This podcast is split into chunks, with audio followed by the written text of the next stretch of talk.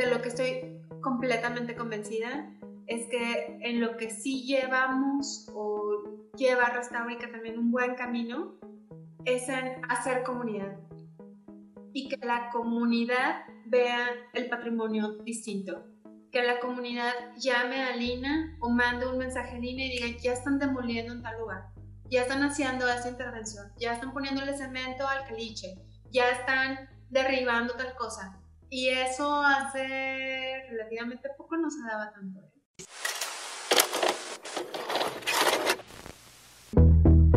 Tripulantes del multiverso. Todo está conectado. Sintonizamos historias de seres extraordinarios que revolucionan nuestra realidad. Este es el show singular.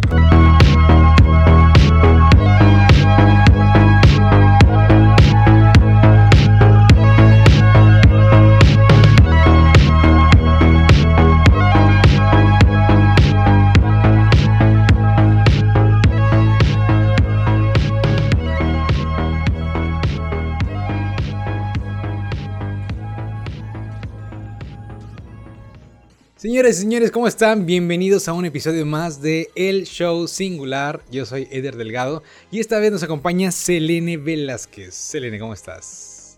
Hola Eder, muy bien. Qué bueno que estás bien. Me están viendo también.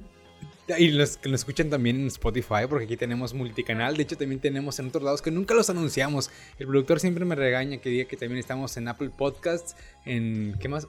En Google Podcast, en Anchor también nos pueden escuchar y en muchos lados más. Para que sí, para todos ahí, pues.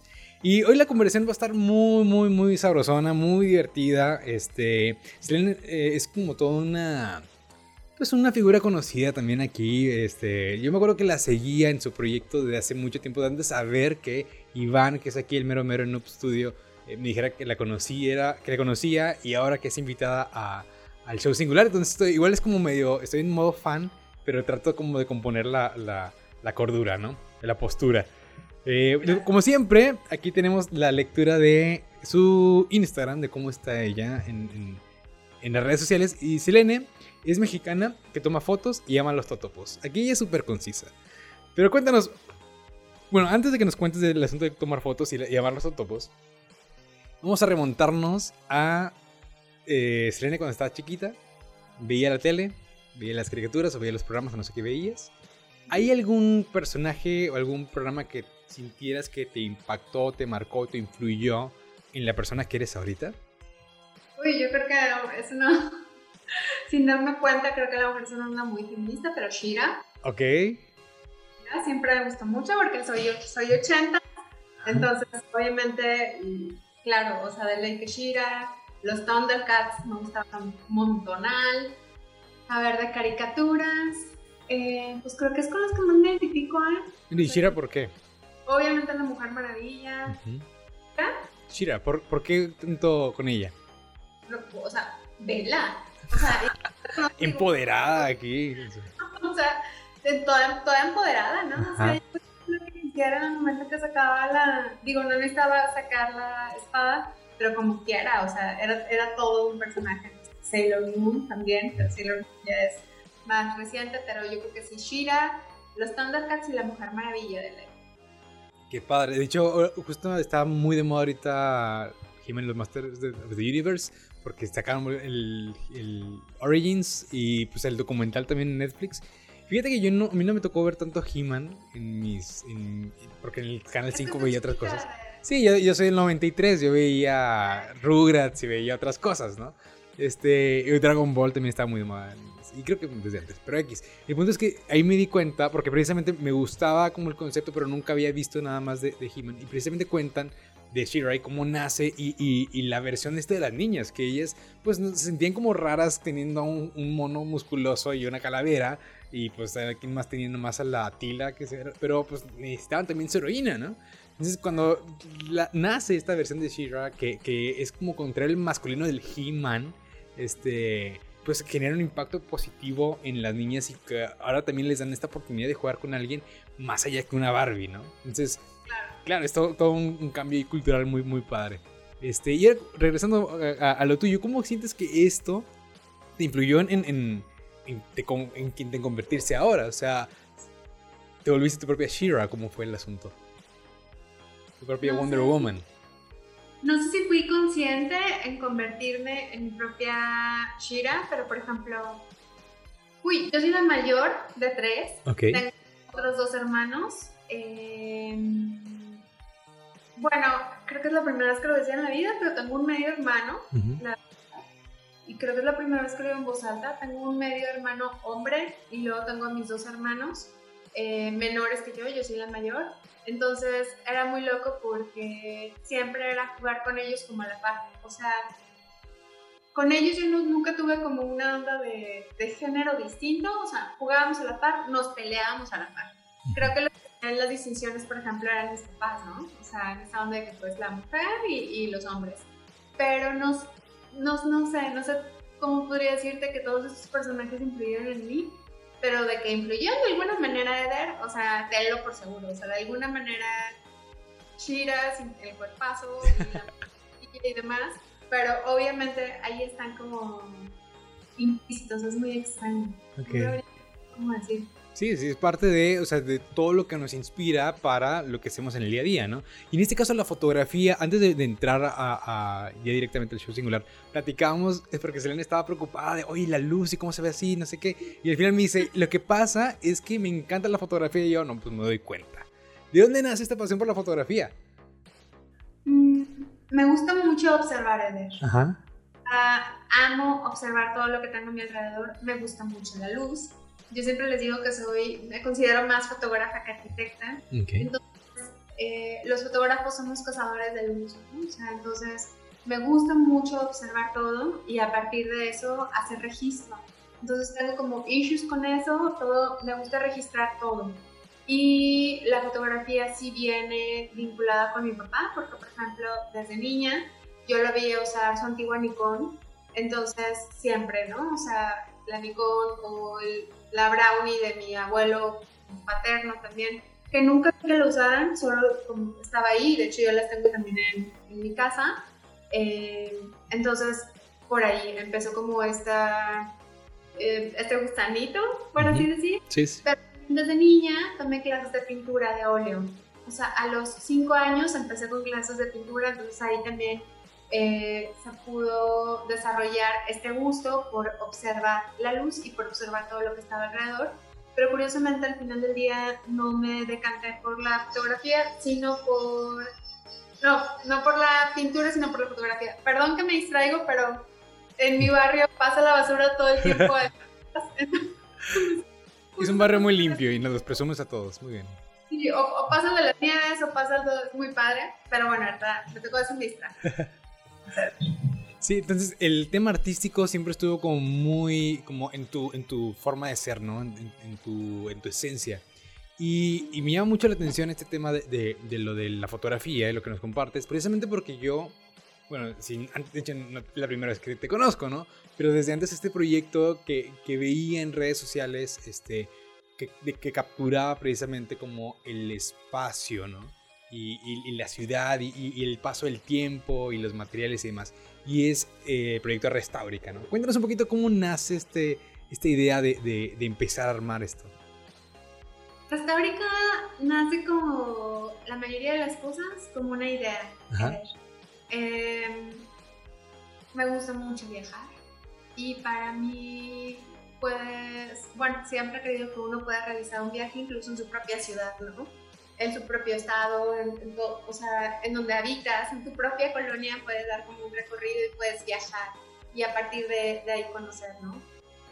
Uy, entonces desde niña que viajaba en el estado con mis papás, que veía el estado, ahora, ahora lo puedo decir así, el estado de conservación que tenía la arquitectura florestense, bueno, pues a mí me llamaba mucho la atención de por qué se encontraba en ese estado. Entonces fui creciendo, primero entré a medicina, no todo el mundo sabe eso, pero primero entré a medicina, me salí y después entré a arquitectura. Y en arquitectura era muy loco porque me parecía muy aburrido hacer lo que hacían todos los demás. O sea, no le veía como mucho sentido salir y ponerme a hacer eh, edificios o trabajar en arquitectura contemporánea, que más allá que me gusta la arquitectura contemporánea, decía, bueno, ¿y qué pasa con todo lo que ya está construido? ¿no?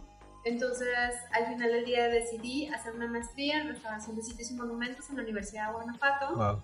Y estando allá es que decido hacer Restaurica, ¿no? O sea, esta idea que primero no tenía nombre y que después aterrizó a llamarse Restaurica, que es una empresa de restauración, conservación y sobre todo, como le digo a todo el mundo, de difusión del patrimonio cultural y específicamente del noreste, ¿no? Entonces la verdad es que está muy chido porque ahora tenemos eh, más de 31 mil seguidores en la página de Facebook y eso está muy padre porque te habla de que la gente está interesada en conocer el patrimonio que tenemos acá en el noreste, ¿no? Entonces así es como va surgiendo.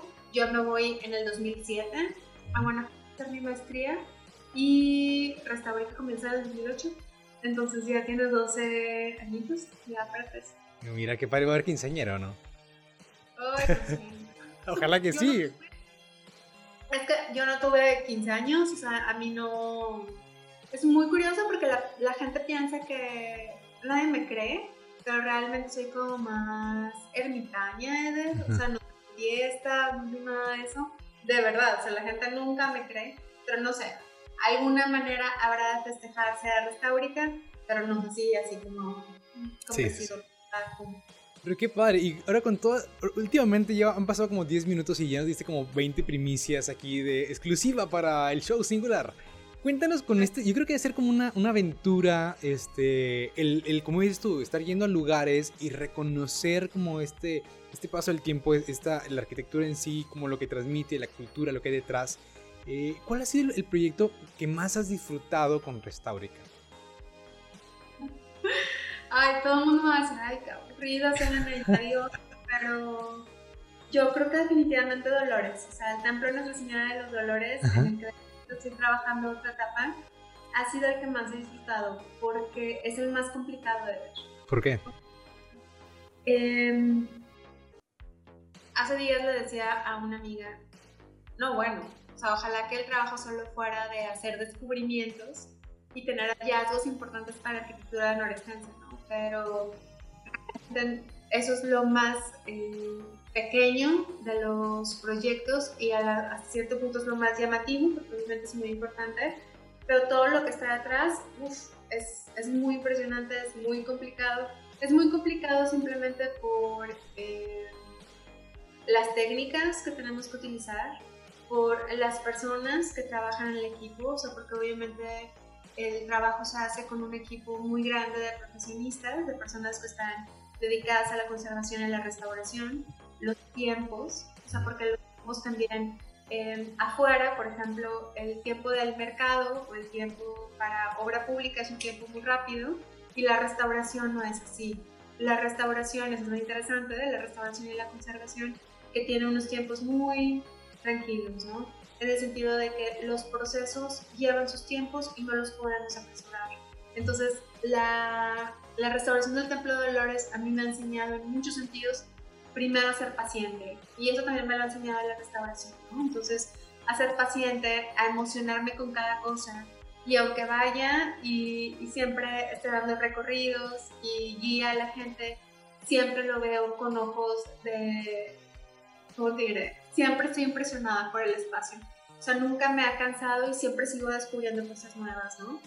Obviamente no es el único proyecto, hay muchísimos en, el- en los que hemos trabajado, y, pero bueno, Dolores, ¿no? Y después, si me dijeras, bueno, ¿cuál es el que sigue? Yo creo que sí también la Casa del Campesino, el Museo Estatal de Culturas Populares, la verdad es que también ha sido uno de mis proyectos favoritos en cuestión de arquitectura, entonces es una chulada también. Qué padre. Vamos a hacerle doble clic a eso que mencionaste. Y bueno, yo no sé absolutamente nada de arquitectura. Me encanta como que eh, lo, disfruto. O sea, soy como muy visual. Entonces, este, me interesa y lo investigo todo el tema. Pero pues, o sea, sé cero, ¿no? Cuéntanos un poquito como del proceso que, que involucra el restaurar un edificio. Ok. Lo primero que tienes que hacer cuando ya tienes eh, la autorización para iniciar, tienes que documentar todo. Ajá. Creo que eso es como lo interesante, cómo me ha ido ayudando esta formación que tengo desde niña con la pintura y después con la fotografía y obviamente después la carrera, tienes que documentar.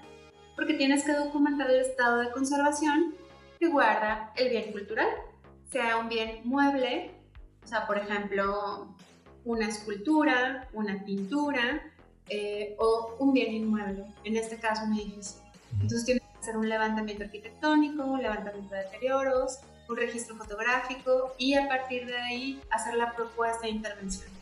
Haces la propuesta de intervención lo mejor que sea para el bien cultural y entonces empieza la intervención. Entonces, a partir de eso ya tienes que hacer ahora sí todos los procesos que también vas documentando, por lo general de manera eh, fotográfica, para, en este caso, como, como lo sabes, y que me gusta mucho convivir con la comunidad y mostrarle cómo son los procesos, para que la gente sepa cómo se hacen las intervenciones y cómo se hacen las restauraciones del patrimonio que nos pertenece a todos.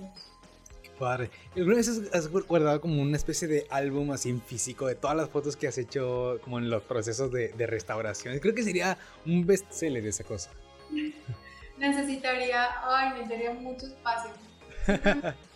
Yo sé que las personas van a decir que tengo problemas de, y que soy una acumuladora, pero simplemente en mi teléfono tengo 45 mil fotografías. Entonces, em, es un poco complicado. sí, requiere su tiempo. Es muy complicada la que tengo con la fotografía, pero lo que sí hago son informes finales de las intervenciones y ahí no puedo decir que es un fotolibro, porque es un fotolibro, pero obviamente se incluyen muchísimas imágenes de, todo, de todas las cosas. Qué fregón. Me imagino que este asunto de, de, de Restaurica no es solamente como una empresa que se dedica a, no sé, como una constructora, ¿no? Por decirlo de alguna manera como muy simplista. Porque aquí también tienes una causa detrás, o sea, y, es como todo un movimiento que vas empujando, que yo creo que para cualquier persona es lo más fácil es tumbar, haces algo nuevo y se acabó, ¿no? Pero me ha tocado ver en, algunos posts que, que, es como el momento para hacerle saber a la gente que hay un patrimonio y una cultura detrás que nosotros también pues, tenemos que cuidarla, ¿no? ¿Cómo te ha ido con este, este movimiento que estás ahí cargando que me imagino debe ser súper complicado? Es que acabas de tocar un punto fundamental, porque pasa algo súper loco. O sea, hay muchas personas que no saben que somos una empresa. Y hay otras personas que sí y que se enojan porque somos una empresa. Pero bueno, pues tengo que pagar la renta, ¿verdad? tengo que comer, tengo, tengo que comprar cosas. Eh, sin embargo, la verdad es que lo que mueve a Restaurica es lo que acabas de comentar. Em, hay personas que sí me llaman la atención, eh, que, que, se molestan un poquito porque comparto mucha información en las redes y sé que eso es, es como una vía de... Bueno, es un camino que se, se bifurca, ¿no? Hay personas que lo pueden tomar para bien y hay personas que también me ha tocado que, que lo toman para mal y después como hasta usarlo en mi contra. Sin embargo, dices tú, ah, o sea, si vas a dar información que pueda ayudar a la conservación de un bien cultural o, por ejemplo, a la conservación de una casa, es buenísimo, ¿no? Al final del día, Restaurica sí se ha dedicado mucho a este trabajo de divulgación y de difusión y eso ha sido lo que me ha ido abriendo también las puertas, ¿sabes? O sea, porque obviamente tengo el trabajo que me respalda, está el trabajo de Restaurica que respalda todo esto, pero la gente en Perú ha estado interesada del trabajo de Restaurica, la gente en Chile, que también acabo de dar una conferencia ya, el año pasado fui a España, me invitaron a Sevilla y quisieron que les hablara de, de una restauración específica en el centro de la ciudad de Monterrey. Vaya, es interesante porque realmente todo esto ha ayudado, pero más allá que de manera extranjera o desde fuera se interesen por el por el patrimonio que tenemos, mucha gente de Monterrey, del área metropolitana o del estado o del noreste o del país, también me han dicho, no sabíamos que estaba todo esto, ¿no? No, sabía, no sabíamos el patrimonio que existía y sobre todo la gente que está aquí lo ha empezado a valorar de una manera distinta. Yo siempre les digo que para valorar hay que conocer, ¿no? O sea, no se ama lo que no se valora. No se, no se ama realmente lo que tampoco se conoce. Entonces, eh, creo que vamos por buen camino. Hay mucho trabajo por hacer y no es el trabajo de una sola persona. O sea, creo que muchas instituciones deben de hacerlo y estar dándole día a día pero es, está loquísimo porque cuando siempre lo digo también, yo sé que soy como, eh, grabadorcita, pero siempre digo que cuando yo me fui a estudiar la maestría de, a mí me decían mis maestros, eh, ¿qué estás haciendo aquí? En Monterrey no hay patrimonio. Entonces está loquísimo que 13 años después ya se quedan de ah, mira, la norteña tenía razón, ¿no? Entonces, eso ha ayudado no solo para demostrarles a ellos, sino para la gente que está aquí se dé cuenta de la importancia, sobre todo de los sistemas constructivos tradicionales, que es también de lo que me toca hablar, ¿no? Y de las correctas intervenciones y que la gente voltee a ver a su ciudad y que la valore de una manera distinta. Sí, total. ¿Desde le decir algo más? No, no. Ah. Eh, fíjate que de hecho tengo un, amigo chileno que también había venido a Monterrey. Y él me contaba, es que cuando. Y él también es arquitecto. Y decía, Monterrey se me hace una ciudad muy gris y muy dura. O sea, como que, ¿dónde está esta parte? Y tiene razón, o sea, cuando llega alguien uh, que es foráneo, que es de otro lado, que es de otro país, y le quieres dar un paseo, te lo llevas a Barrio Antiguo, porque es la zona donde va a ver que más o menos está como un poquito más, este, pues, cultural, ¿no? Como que puedes eh, tener una mejor percepción de cómo es o al menos como era, ¿no? Este, ¿cuál ha sido, ahora con lo que mencionabas, como de esta parte del propósito de Restaurica, este, en, cuanto a la promoción del tema, de, recuperar y, restituir y demás? ¿Cuál ha sido? Me imagino que te has me, enfrentado varias batallas, ¿no? Como de, de, oye, es que hay, hay, un grupo que está diciendo que no nos importa, y hay otro grupo como que está un poco más consciente y quiere preservarlo, etcétera, y a lo mejor estuviste ahí entre mediadora o a lo mejor defendiendo a uno más que el otro. ¿Cuál fue la, qué batalla te ha tocado vivir como esas que al final lograron como pues ganarla, ¿no? Que sientes que, que ha sido como memorable. O no sé si hay alguna, pues. ¿Alguna que, te haya costado como convencer a alguien o, que te llegó algún cliente porque resultaba que iban a hacer algo y él estaba como promoviendo que no se hiciera, por ejemplo? No, es muy curioso porque de hecho solo lo platicaba también hace poco con, en otro podcast y es muy complicado, por ejemplo, porque muchas veces los clientes, hay algunos clientes que ya llegan decididos a hacer lo que ellos quieren y por más que tú les explicas, ellos dicen, tú no me lo haces, viene este o esta y ellos me lo van a hacer, ¿no? Entonces, más bien creo que las... Esa no, yo no les veo, no sé si son batallas, Ceder. Yo creo que más bien aquí lo interesante es que puedo decir y, puedo ser tranquila con mi ética, que mi ética va por buen camino. Okay. Sin embargo, de lo que estoy completamente convencida es que en lo que sí llevamos o lleva Restaurica también un buen camino es en hacer comunidad y que la comunidad vea el patrimonio distinto. Que la comunidad llame a Lina o mande un mensaje a Lina y diga, ya están demoliendo en tal lugar, ya están haciendo esa intervención, ya están poniéndole cemento al caliche, ya están derribando tal cosa. Y eso hace relativamente poco no se daba tanto. Entonces, creo que en ese sentido sí ha ido permeando con la, con la sociedad y con la comunidad. Entonces, eso la verdad creo que está increíble. Porque, insisto, imagínate que nada más estuviera yo como loquita hablando de eso todo el tiempo, ¿no? nada más yo con los clientes. Uf, pero si tienes detrás de ti a un montón de gente que de verdad está interesada, creo que entonces se puede ir haciendo un cambio. No sé si nos va a tocar verlo a nosotros, pero sí estamos ya dándonos cuenta de que hay más gente interesada. Qué padre es que me quedé pensando en eso de, los ciudadanos como más conscientes que, que, pues están haciendo ya estas llamadas, que están más involucrados, que como tú dices, forman parte de una comunidad interesada en, defender este tema. Eh, o sea, no sé si te ha pasado o has tenido como chance de hacerlo, pero en las nuevas construcciones que a lo mejor ya no están pensadas en esta escala humana, este, que luego están rompiendo ahí todo lo que ya se tenía medio planeado antes y pues ahora están haciendo como, pues sí, como que ya no, no, tienen como este lado pues, más, más, atractivo, más caminable, más disfrutable y es como otra vez otra caja de zapatos que tienes enfrente, ¿no? Algún proyecto nuevo así que te toque y que puedas como contribuir estas técnicas o esta, esta o las fachadas o, el estilo que es cultural de la región. O sea, en, en proyectos nuevos, pues, para que no haya en este rompimiento. ¿Que he trabajado yo o que vea que, que hay en proyectos Ambas, cual- cualquiera de los dos. No, porque por ejemplo, yo siempre les digo que yo me dedico sobre todo a la conservación y restauración, Ajá. lo que ya está edificado, ¿no?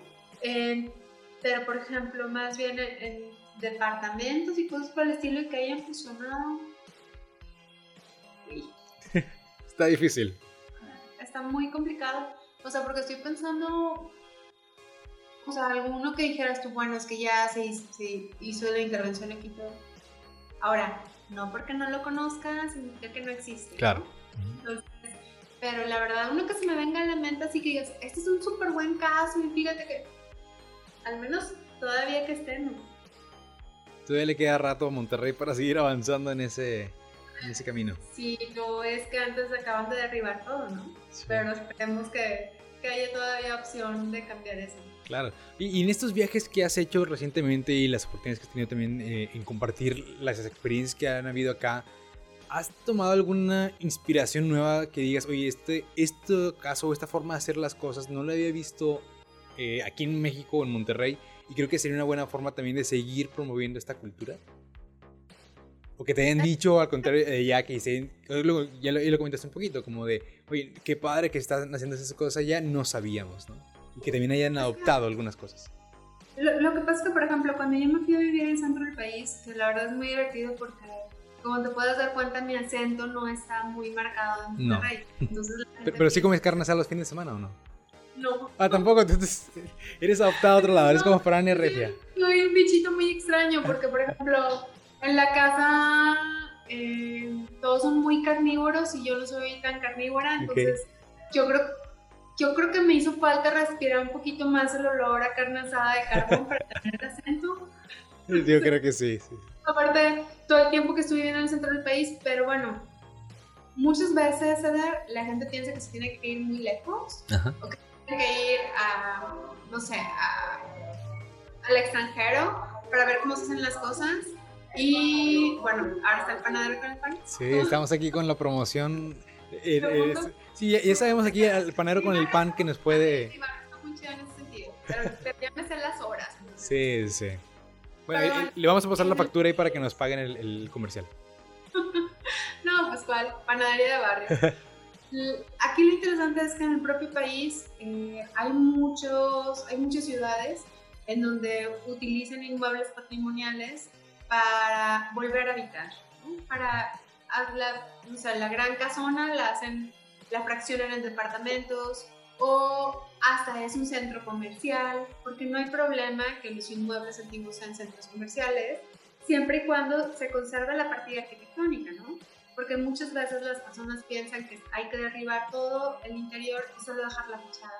Y si dejamos la fachada, estamos perdiendo un 90% de información del inmueble, ¿no? Entonces, solo es con que te vayas a otro sitio que no sea Monterrey y entonces puedes ver como muchas otras eh, opciones de la conservación del patrimonio. En, en la mayoría de las ciudades del país tienen un- una buena eh, dinámica de conservación del patrimonio edificado. Sí. Qué padre. Pues de hecho, o sea, en nuestro caso en Monterrey, ya lo platicamos también hace ratito, es barrio antiguo. O sea, que pues era es, es este como grupo de, de casas o casonas que ahora ya se volvieron antros, que en un momento estuvo como muy, este, pues muy popular y ahora bajó mucho y ahora están como viendo más restaurantes y más cosas. ¿Cuál es tu percepción de, este, de esta evolución que ha tenido barrio antiguo? No, lo que pasa es que el barrio antiguo es una marca prácticamente. Ok. O sea, es un polígono de protección, entre comillas, guiño, guiño y negritas pegadas, que hicieron aproximadamente como en el 91, 93, si mal no recuerdo, o sea, inicio de los 90. Sin embargo, la delimitación es muy pequeña. Ah, mira. El centro de la ciudad de Monterrey, el centro histórico, no es solo el barrio antiguo. Que el barrio antiguo ahorita tiene alguno que otro inmueble patrimonial y se acabó, ¿no? Pero el centro no es eso. Y el centro histórico y el centro que, que define a Monterrey no es ese lugar que está lleno de escenografías, ¿no? va mucho más allá. O sea, de origen sí es la zona más antigua, pero incluso la zona más antigua no termina en lo que hoy es Matamoros eh, y es donde ellos pusieron la, la delimitante. ¿no? O sea, te vas hacia la zona norte de la ciudad, que es hacia la zona de los ojos de agua de Santa Lucía, por ejemplo, donde está el barrio de Tenerías, el barrio de Cayote, em, lo que es el barrio de Santa Lucía, y, e incluso puedes abarcar también la luz, etc. La luz ya es más siglo XX. Pero en toda esta área puedes tener todavía inmuebles del XIX, con remodelaciones en las fachadas del siglo XX. Pero, por ejemplo, lo que han hecho con el barrio antiguo es terrible porque ahora no es que uno esté negado a la evolución, más bien cómo se está planteando la conservación y la evolución de los espacios. Un lugar escenográfico. No, no, no. O sea, lo interesante es que realmente haya una buena intervención, que haya una restauración y entonces, si quieres, te vas a tomar un chingo de, así, miles de selfies como en San Miguel de Allende, ¿no? claro. Pero están los edificios restaurados. Sí. Entonces, si aquí lo único que quieres hacer es un, como un me muero de hambre, que es una escenografía llena de colorcitos, dices tú, no, bueno. O sea, y además, si no tomas en cuenta a la gente que sigue habitando ahí y que habita en el centro, eso también está terrible. O sea, porque mucha gente dice, ay, qué padre, oye, pero los que habitan aquí, ¿te gustaría que en tu casa, ay, pues que no vivan en el centro? Oye, Sí, pues sí, claro, tienen generaciones viviendo ahí y pues no los vas a quitar. De hecho, eso es algo cierto, porque últimamente ha salido mucho ese tema de revivir el centro y todos, ay, pero ¿en qué momento se murió el centro, no? O sea, que no haya esta actividad que todo el mundo considera como, pues ahí está la bronca. Este, y sí, es un, es un asunto, porque yo creo que poca gente menciona eso de que realmente hay gente viviendo en el centro. Y, ya mencionamos este asunto como la marca, lo que no está siendo padre, pero ¿qué caso tú consideras que sí está haciendo las cosas bien? O que sí fue como un buen modelo.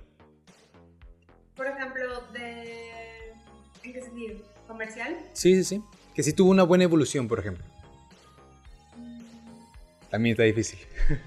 No, es que por ejemplo estoy pensando, digo, más allá, no porque haya participado yo ahí, en conjunto con los chicos de Nord que hicieron el diseño de interiores, pero Belmonte es un buen caso.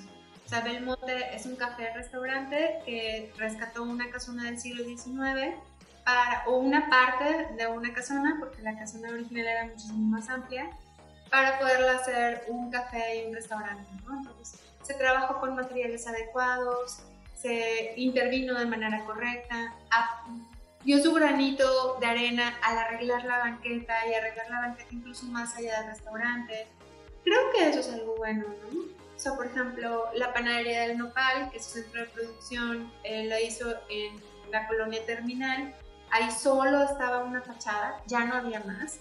Entonces ellos decidieron rescatar esa fachada. Es un buen acto, ¿no? Porque si bien te digo que no se trata solo de conservar fachadas, si tú llegas a un lugar en donde solo está la fachada, pues conserva lo que hay. o pues sea, no lo ¿no? Entonces creo que esas son cosas, la verdad, eh, interesantes.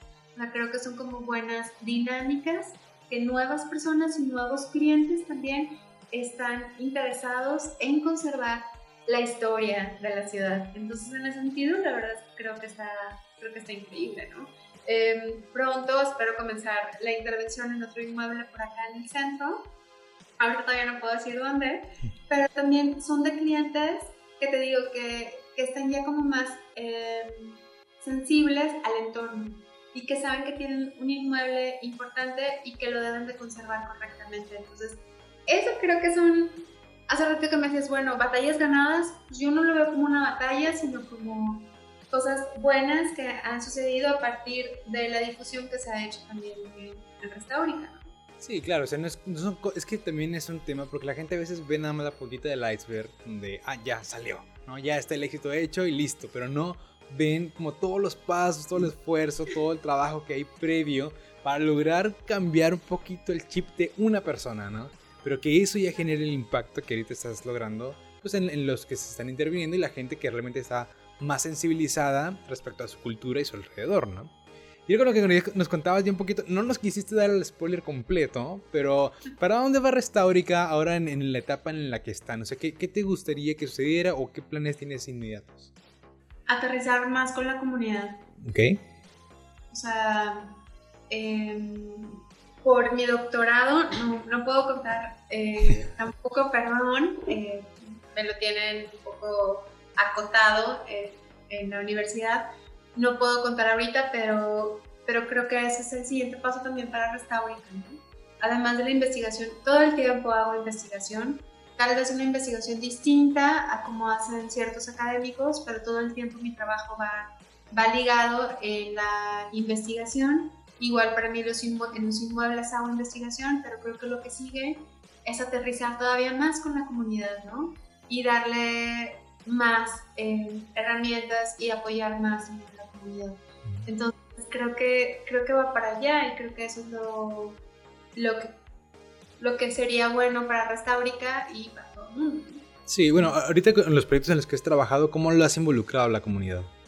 Uy, por ejemplo, en el Museo Estatal de Culturas Populares, en la Casa del Campesino, que eh, tuve la verdad la fortuna de poder participar el año pasado gracias al Consejo para Cultura y las Artes de Nuevo León, con arte. Yo les pedí con arte que como esa era una restauración que se iba a hacer con fondos, pues, obviamente de gobierno, y que esos fondos se obtienen gracias al aporte de todos. yo les dije, bueno, yo les quiero pedir por favor que sea una restauración a puertas abiertas, ¿no? Y con Restaurica siempre he procurado que sean restauraciones a puertas abiertas para que la gente se involucre más.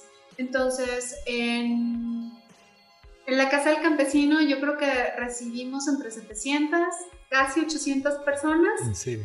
Era eh, gratuita, me puse a darles recorridos, en algunas veces acompañada por la arquitecta Ana Cristina, que es la coordinadora de Patrimonio Cultural de Conarte y en otras ocasiones yo solita y me ponía a darles recorrido sobre la historia del edificio, a que vieran también los sistemas constructivos y que ellos pudieran apreciar de cerca los materiales que se iban a utilizar en la hora de la restauración. Entonces, eh, no es cosa sencilla, ¿eh? O sea, porque por ejemplo, se hacían las invitaciones de manera virtual, entonces de que pues vénganse, digo, prepandemia, estoy hablando todo prepandemia, hacer mucha difusión en redes sociales, o sea que la verdad yo estoy también convencida que las redes sociales son una herramienta buenísima eh, para poder llegarle a mucha más gente. Y eso, o sea, la verdad es que creo que fue un caso de éxito, la verdad, con la comunidad, porque lo sintieron más suyo. Y de eso se trata el patrimonio, ¿no? Que es lo que también te decía hace ratito para poder proteger algo, tú, tienes que valorarlo y tienes que sentirlo tuyo, porque si no, no te importa, ¿no? Entonces creo que ese fue como un, un buen caso. Sí, pues súper éxito con lo que nos estás contando. Y igual con lo que decías, ahora con el tema este de la pandemia y los cambios que se hicieron por todos lados, ¿cómo le, le, llegó a Restaurica y qué, cómo le hiciste para reajustar las cosas? Al principio fue muy complicado porque yo iba a comenzar con la restauración de Dolores en marzo y justo es cuando empezó toda la pandemia, la cuarentena, se aplazó hasta junio. Sin embargo, en todo este tiempo para mí fue muy importante para poder avanzar con el estudio de mi doctorado que va a la par de Restaurica. No sé si a la par o incluso si hay un momento en que son líneas que, que se entrecruzan y como una perpendicular, pues pero eso me ayudó. Sin embargo, para poder seguir teniendo más eh, vínculos con la comunidad, me puse a hacer una sección que se llama Leer la ciudad. Okay. Entonces, como no podíamos salir, pero soy muy inquieta, entonces yo me ponía mi cubrebocas, me salía, me ponía a retratarla y entonces, por medio de flechitas, empezaba a describir un edificio o hablar de sistemas constructivos.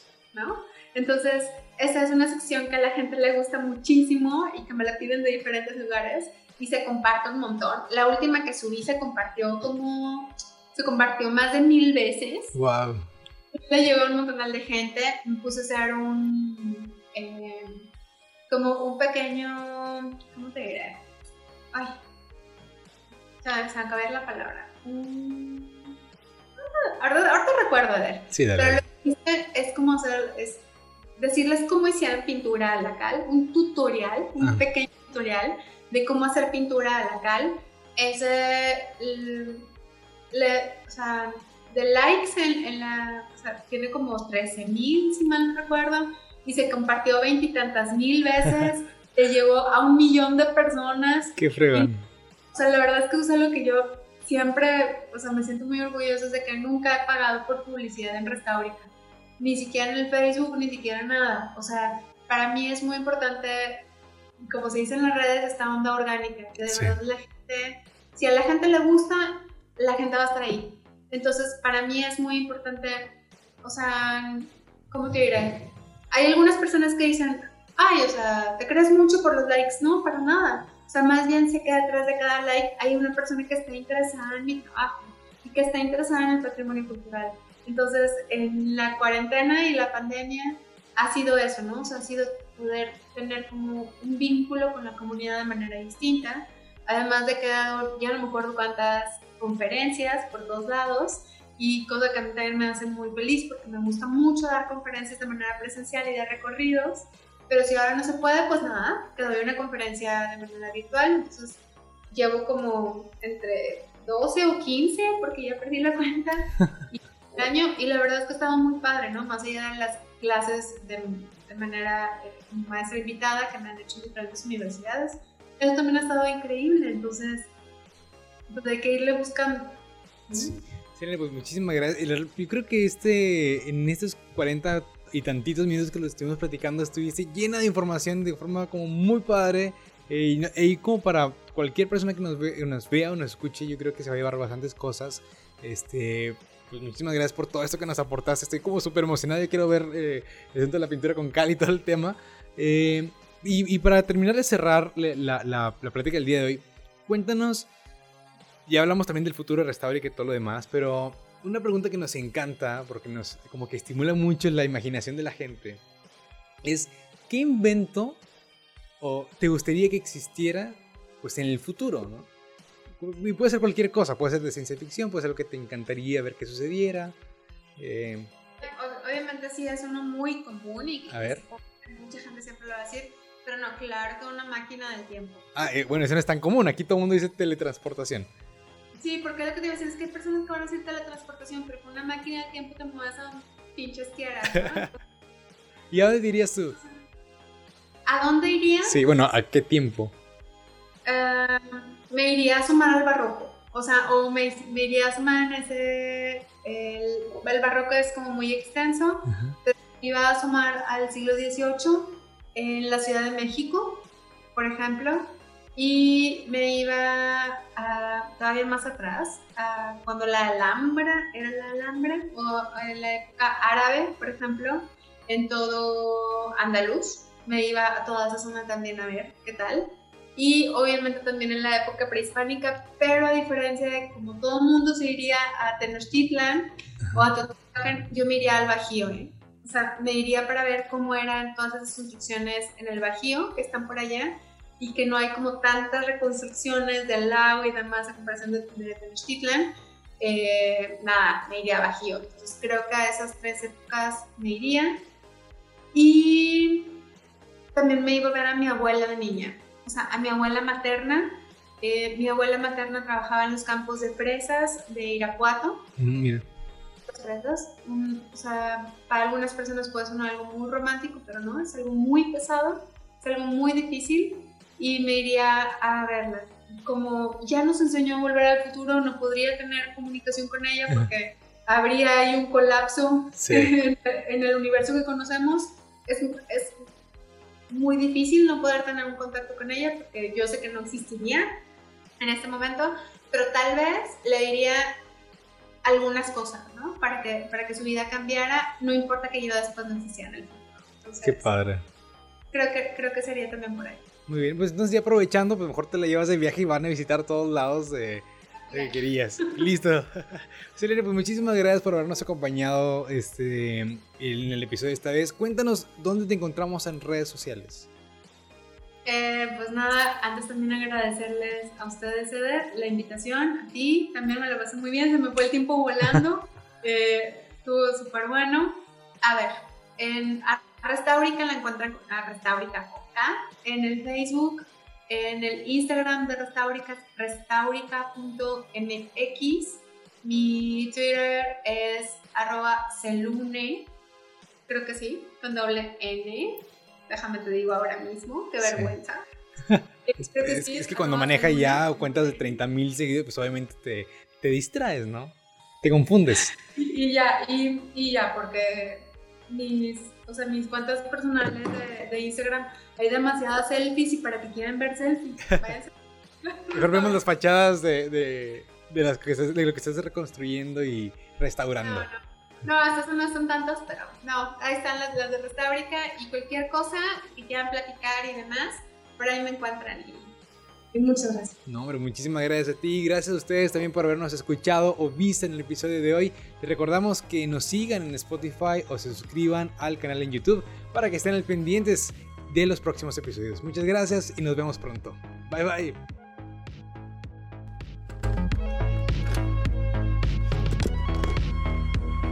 finalizamos una transmisión más de El Show Singular. Hasta el próximo reencuentro.